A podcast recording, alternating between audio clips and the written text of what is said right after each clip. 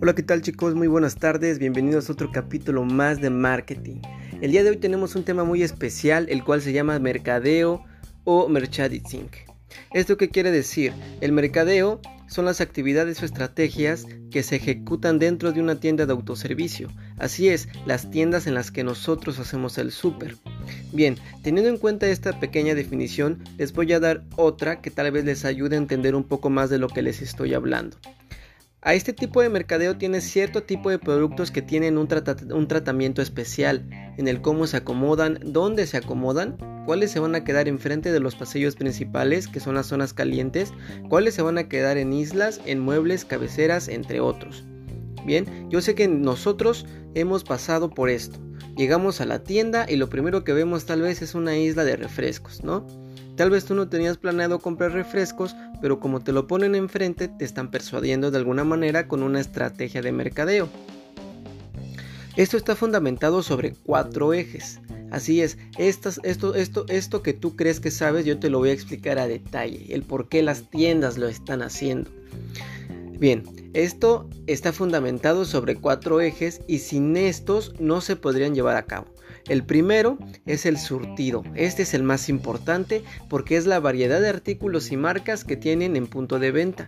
Una tienda bien surtida va a hacer que los consumidores se vayan satisfechos porque encontraron todo lo que buscaban.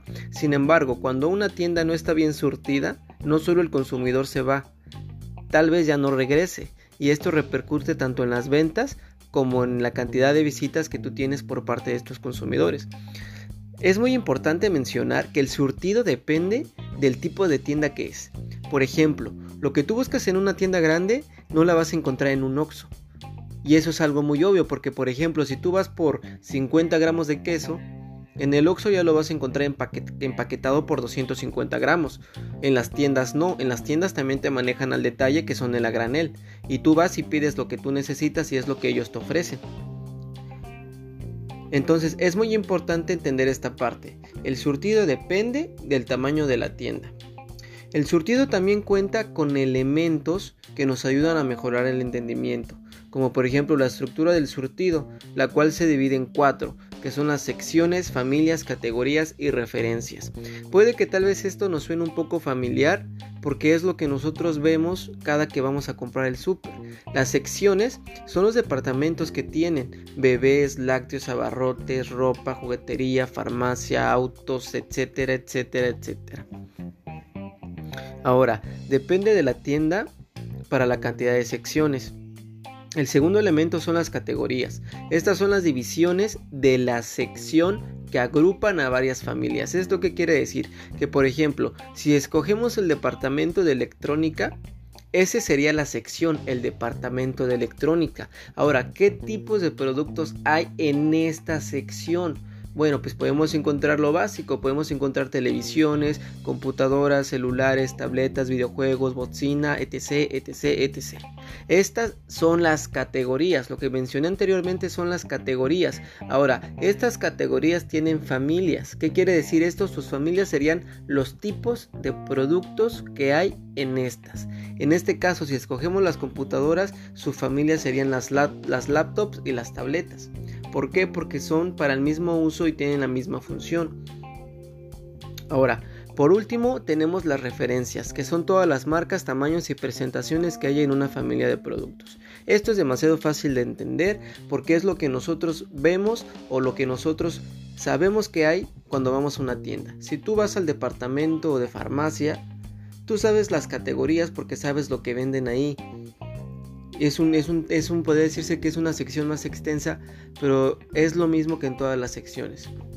Ahora, si hablamos de dimensiones, la dimensión también tiene mucho que ver con tres elementos importantes, que es la amplitud, la anchura y profundidad. En la amplitud nos podemos referir a cuántas secciones tienes como empresa, dependiendo del espacio. Por ejemplo, un bodega horrera tendrá mínimo 15 o 10 porque son pequeños, pero por ejemplo un Soriana Hiper tendría como unos 15 o 20. La anchura se refiere al número de familias y categorías que existen entre las marcas y la profundidad es el número de productos o números que lo conforman conforme las variedades por cada tipo de producto.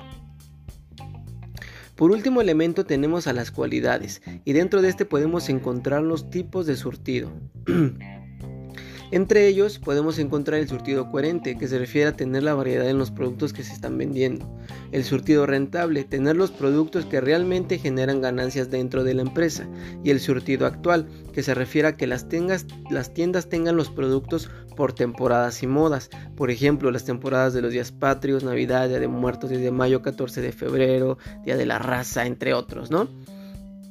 Estas fechas son especiales por lo tanto, las empresas deben hacerle sentir a los consumidores que ya están cerca estas fechas. También es, también es válido los surtidos de moda, que son las películas populares. Por ejemplo, em, sale la película del hombre araña y de pronto las tiendas de autoservicio empiezan a sacar los disfraces o los juguetes del hombre araña. Estos son juguetes por temporada o por moda y nos ayudan también al impulso de la venta de las tiendas.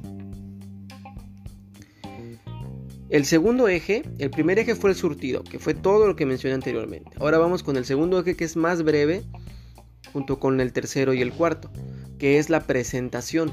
En este nos podemos darnos cuenta en el cómo están acomodados los productos tanto fuera como dentro. Por ejemplo, las islas, cabeceras y los muebles.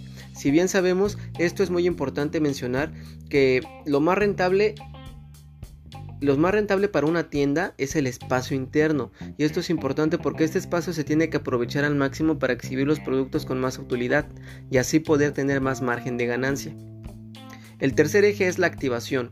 ¿Cuántas veces no llegamos a la tienda y vemos a los animadores, las demos, a la promotoría ofreciendo los productos nuevos de diferentes marcas? Haciendo actividades como bailar con botargas, regalar globos, promociones y así poder llamar la atención de los consumidores. Esta activación es muy importante porque se impulsa la venta, se impulsa el que tú conozcas nuevos productos, se impulsa que tú conozcas las marcas que tal vez no conocías, conozcas las familias de las marcas que, que tú consumías pero que no sabías que tenían otras categorías, ¿no? Entonces, esa es la activación. Ahora, como último tenemos la gestión. Esto es lo que los consumidores no ven porque es muy interno. La gestión se basa en los inventarios, evitar mermas, que los productos no se maltraten, que se evite el sobrecargo de mercancía. Eh, otro dato importante es que deben de procurar tener ventas rentables, que dejen buenas ganancias, porque no le conviene a la empresa tener gran volumen de mercancía que no le va a dejar ganancia.